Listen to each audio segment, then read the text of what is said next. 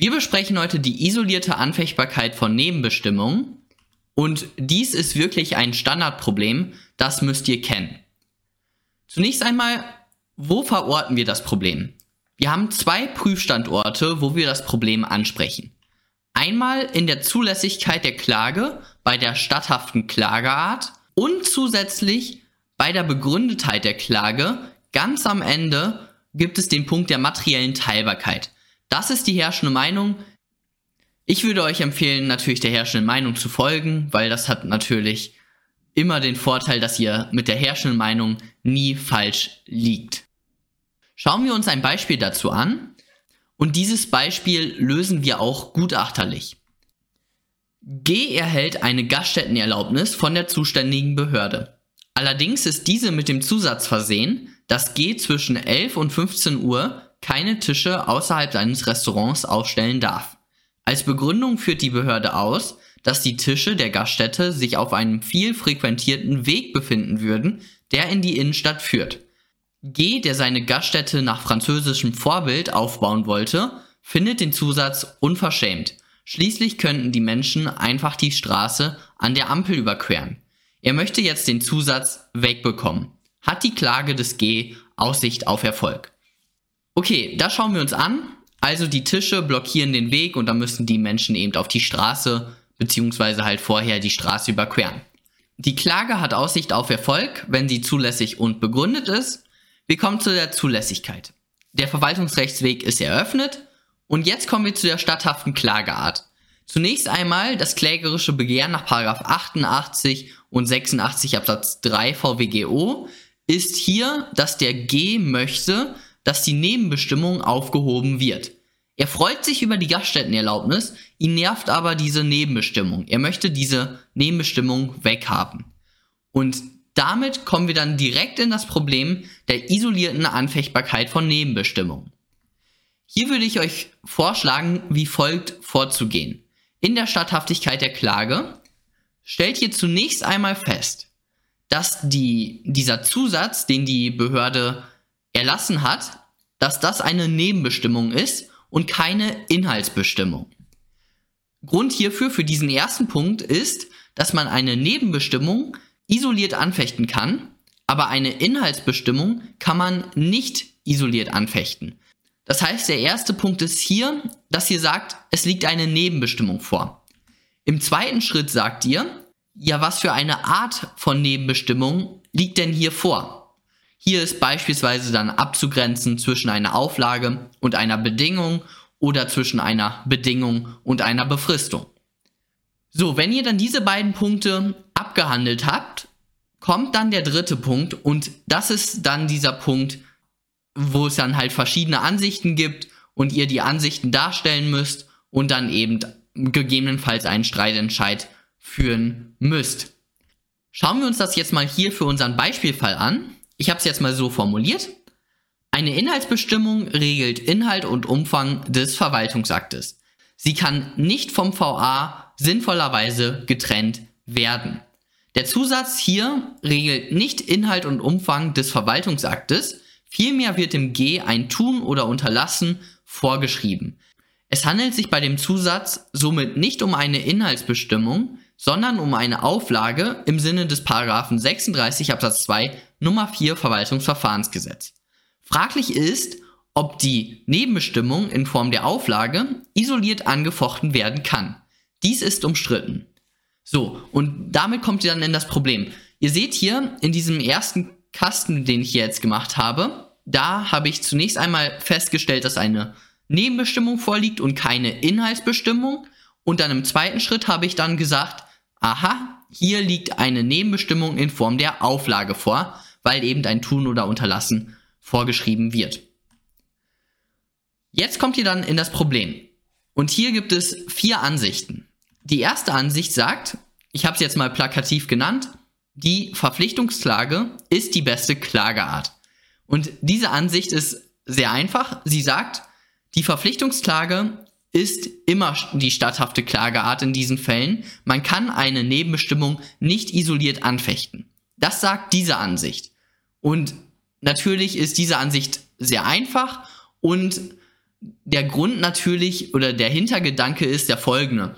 Du wolltest eine Gaststättenerlaubnis. Du hast eine Gaststättenerlaubnis mit einer Nebenbestimmung bekommen.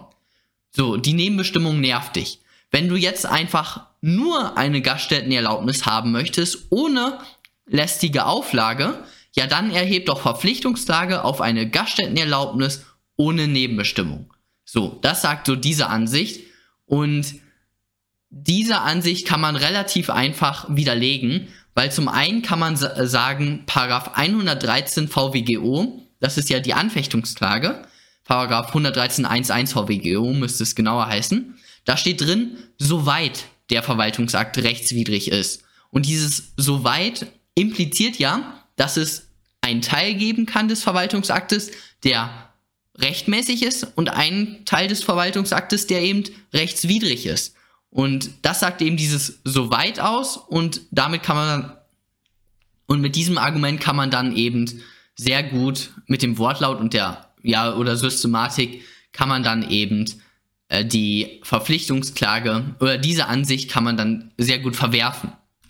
Das zweite Argument ist natürlich auch sehr logisch, weil Artikel 19 Absatz 4 Grundgesetz, das ist übrigens immer ein tolles Argument im Verwaltungsrecht, in der Zulässigkeit. Artikel 19 Absatz 4, den könnt ihr eigentlich nie oft genug schreiben. Also wenn es problematisch ist, wenn es ganz klar eine Anfechtungsklage ist, dann natürlich nicht Artikel 19 Absatz 4 erwähnen. Aber jetzt hier in diesem Beispiel könnte man beispielsweise schreiben, des, des Weiteren gewährleistet, muss nach Artikel 19 Absatz 4 ein effektiver Rechtsschutz gewährleistet werden. Hier mit dieser Ansicht muss der G jetzt erneute Verpflichtungsklage auf eine Gaststättenerlaubnis ohne Nebenbestimmung erheben. Aber er hat doch schon eine Gaststättenerlaubnis bekommen. Nur ihn stört eben diese kleine Nebenbestimmung. Das stört ihn. Er hat eigentlich schon sozusagen 80% bekommen von das, was er, von dem, was er wollte oder er hat 100% bekommen von dem, was er wollte, aber eben minus 20%, weil die Auflage ihn so stört.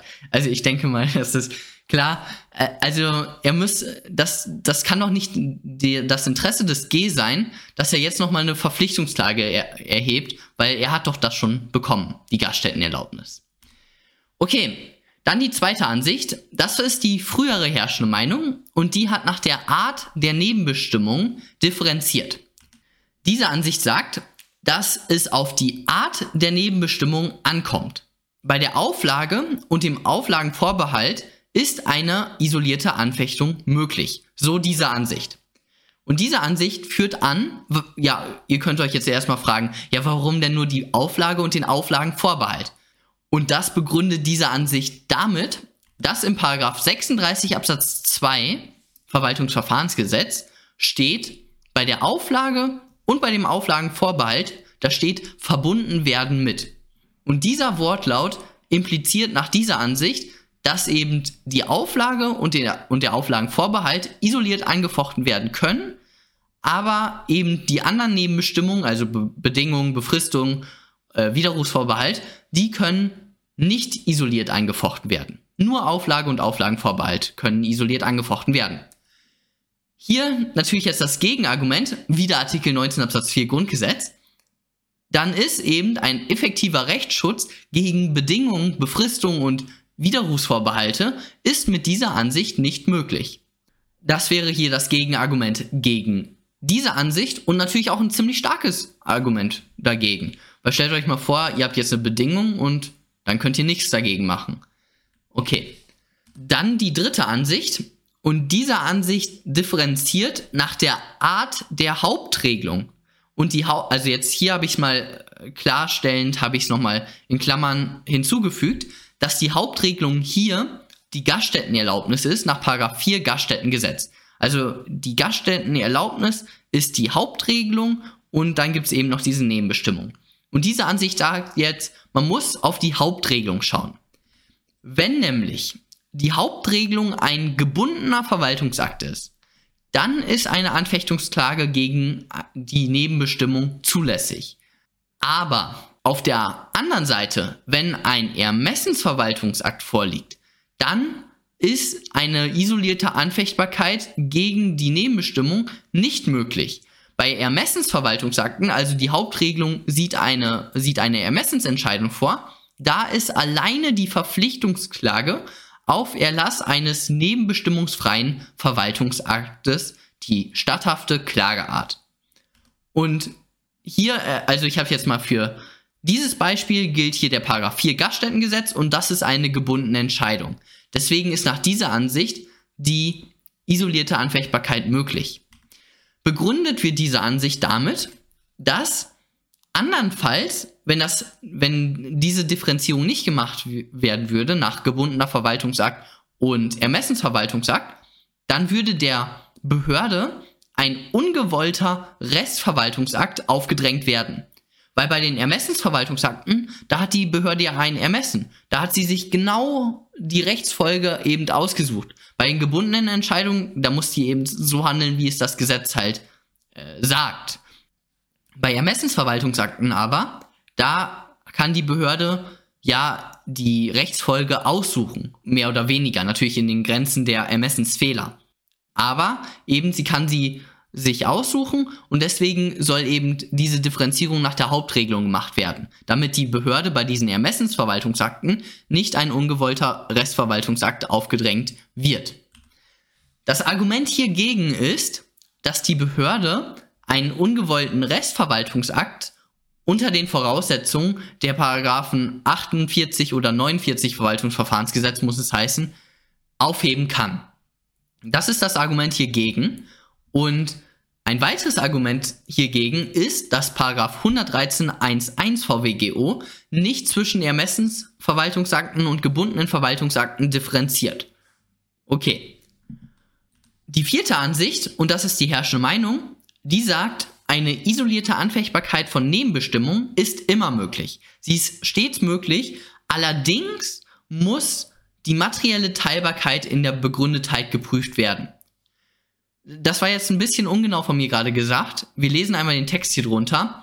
Die Anfechtung von Nebenbestimmungen ist grundsätzlich zulässig. In der Begründetheit ist aber zu prüfen, ob der Verwaltungsakt materiell teilbar ist. Also ob bei der Aufhebung der rechtswidrigen Nebenbestimmung ein rechtmäßiger Verwaltungsakt bestehen bleibt.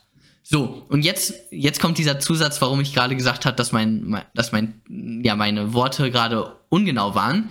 Nämlich dieser letzte Satz wenn offensichtlich ist, dass, eine, dass ein Verwaltungsakt ohne die Nebenbestimmung rechtswidrig ist, dann ist die Verpflichtungsklage statthaft. Okay, und dieser letzte Satz, ich hoffe, der verwirrt euch nicht, weil in der Klausur wird sowas natürlich nie vorkommen. Weil wenn dieses Problem angesprochen werden soll, ja dann auch richtig und dann eben auch mit einer Anfechtungsklage.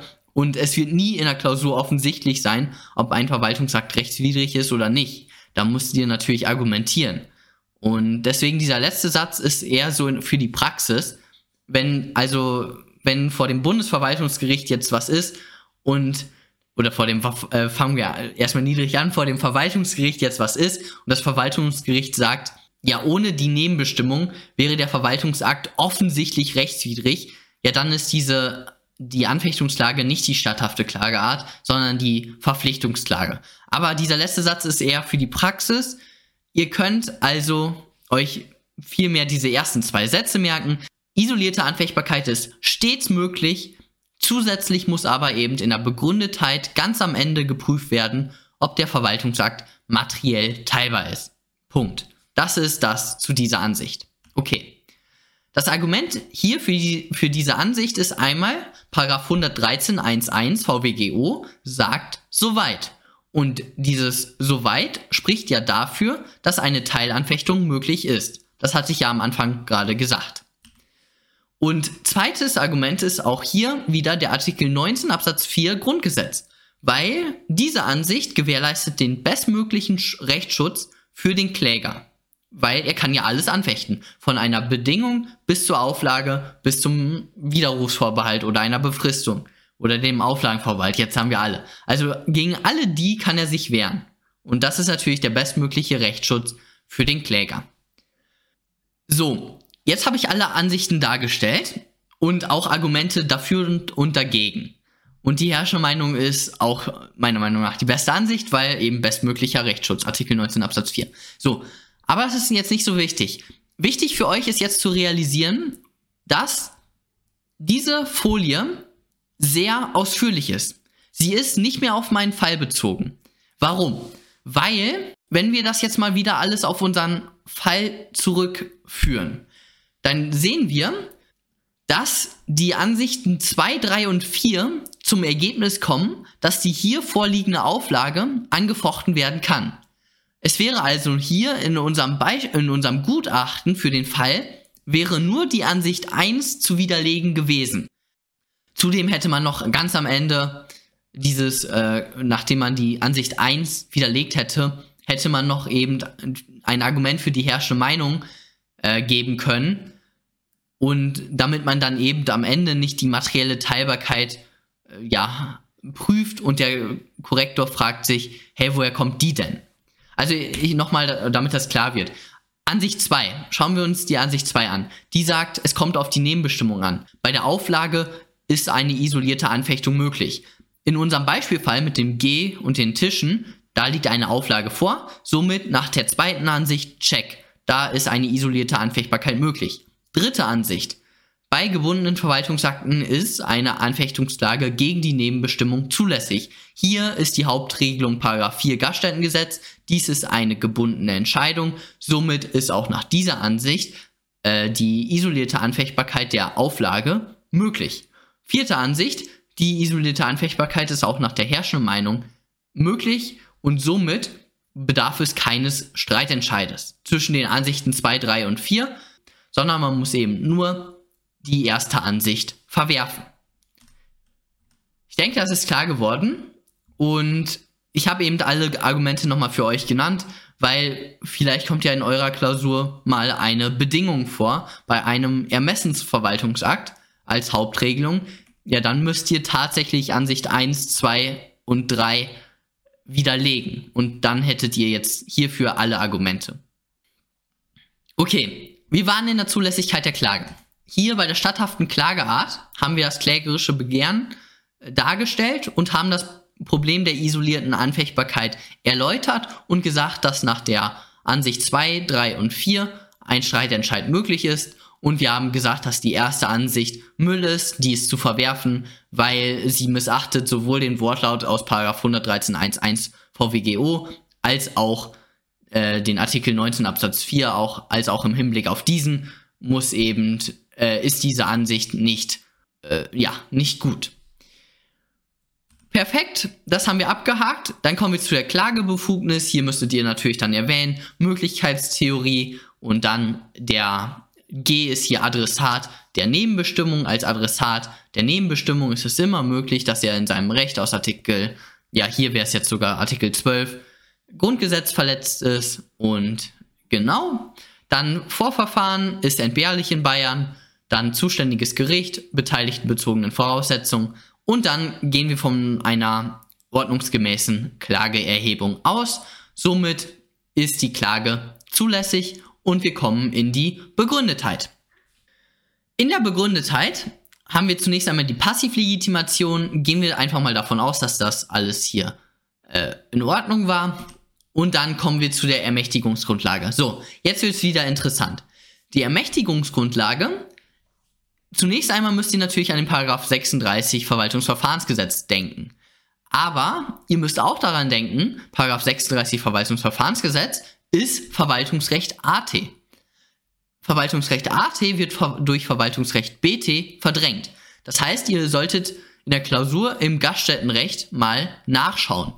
Und da findet ihr dann den Paragraph 5 Gaststättengesetz, der sagt, dass Gewerbetreibende die einer Erlaubnis bedürfen, können jederzeit Auflagen zum Schutze von Nummer 1, 2, 3 erteilt werden. Okay, das heißt, Paragraph 5 Gaststättengesetz ist jetzt hier in unserem Beispielfall die Ermächtigungsgrundlage für die Behörde. Kommen wir jetzt zu der Rechtmäßigkeit. Formelle Rechtmäßigkeit, bei der formellen Rechtmäßigkeit Zuständigkeit, Verfahren, Form. Hier hat die zuständige Behörde gehandelt. Bei dem Verfahren möchte ich noch eben kurz erwähnen, beim Verfahren ist ja immer Paragraph 28 1 Verwaltungsverfahrensgesetz die Anhörung das relevanteste und hier ist wichtig für euch zu wissen, dass eine Anhörung ja nach 28.1 nur bei belastenden Verwaltungsakten oder wie es da steht in, bei Verwaltungsakten, die in Rechte eines Beteiligten eingreifen, da ist die Anhörung erforderlich. Hier geht es ja darum, dass eine Gaststättenerlaubnis, das ist ein begünstigender Verwaltungsakt, der G freut sich über die Gaststättenerlaubnis, dass die Gaststättenerlaubnis mit einer Nebenbestimmung versehen wurde. Und die Nebenbestimmung ist natürlich belastend. Aber ja, ich sag mal, der Kern oder halt 90 Prozent des Verwaltungsaktes ist halt positiv. Und deswegen die Auflagen stellen zwar eine teilweise Ablehnung eines begünstigenden Verwaltungsaktes dar, insgesamt ist es aber noch weiterhin ein begünstigender Verwaltungsakt und somit ist keine Anhörung erforderlich. Dann kommt die Form, die ist eingehalten, mangels entgegenstehender, eigentlich weil Verwaltungsakt ist ja immer formfrei und im Gaststättenrecht steht auch nichts Besonderes drin. Okay, und jetzt kommt die materielle Rechtmäßigkeit. So, jetzt wird es interessant. Hier bei der materiellen Rechtmäßigkeit brauchen wir einmal die Tatbestandsvoraussetzung. Wir müssen also den Paragraph 5 Gaststättengesetz einmal lesen und da jetzt die Tatbestandsmerkmale herauskristallisieren. Erstes Wort, Gewerbetreibende. Das heißt, hier muss ein Gaststättengewerbe im Sinne des Paragraphen 1 Gaststättengesetz vorliegen. Zweites Wort, die einer Erlaubnis bedürfen und nicht zweites Wort, sondern keine Ahnung, die einer Erlaubnis bedürfen. Also ähm, man braucht auch noch eine Erlaubnispflicht. Das ist in Paragraph 2, 1 und Absatz 2 Gaststättengesetz geregelt. Ich habe jetzt mal beides plus gemacht, das müsstet ihr in der Klausur natürlich äh, noch ganz kurz erläutern. Das Problematischste ist aber jetzt hier die jeweilige Nummer, die erfüllt sein muss. Nummer 1 der Gäste gegen Ausbeutung und gegen Gefahren für Leben, Gesundheit oder Sittlichkeit. Zum Schutze der Gäste, also wenn es beispielsweise um Lebensmittelvergiftung geht oder so, dann wäre die Nummer eins einschlägig. Geht es aber hier nicht, hier geht es um die Fußgänger, das sind schon keine Gäste, deswegen fällt Nummer eins schon raus. Nummer zwei, der im Betrieb Beschäftigten, okay, brauchen wir schon gar nicht mehr weiterlesen, weil Gäste äh, weil die Fußgänger natürlich nicht im Betrieb Beschäftigte sind. Okay, also kommt jetzt Nummer drei möglicherweise in Betracht.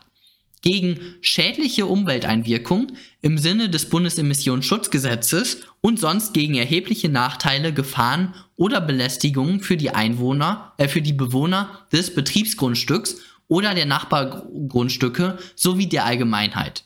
Okay. Und hier muss ich jetzt zugeben, ich war ein bisschen faul. Mein Sachverhalt ist natürlich auch kurz, weil ihr habt auch keine Lust, einen zweiseitigen Sachverhalt zu lesen. Ähm, hier mit meinem knappen Sachverhalt kann das schon bezweifelt werden, weil es fehlen halt Angaben im Sachverhalt. Gehen wir jetzt aber mal davon aus, wir nehmen einfach mal an, dass die Leichtigkeit des Straßenverkehrs beeinflusst wurde und zusätzlich sagen wir, ähm, dass der dass, zu, dass ein Unfall letztens passiert ist und deswegen ist eben noch Körper und Leben spielt hier jetzt auch eine Rolle, weil die Fußgänger, die können eben diese Straße mit den Tischen nicht belaufen und müssen dann eben äh, ja, die sind dann eben häufig zu faul, dann die Ampel zu benutzen, so wie es der G vorträgt und laufen dann einfach direkt über die Straße, mal unachtsam, plötzlich kam dann ein Elektroauto und das Elektroauto hat eben keine Geräusche gemacht, im Gegensatz zu einem Verbrennerauto. Deswegen hat irgendeiner mal nicht aufgepasst und wurde dann vom Auto erfasst. So, und dann hättet ihr jetzt auch mit dieser Angabe im Sachverhalt, äh, könntet ihr jetzt auch dann die Nummer 3 bejahen. Und somit haben wir dann die Tatbestandsvoraussetzungen erfüllt. Okay, ich denke, das ist klar geworden. Ich, das hörte sich ziemlich verwirrend jetzt gerade an bei mir. Ähm, aber okay.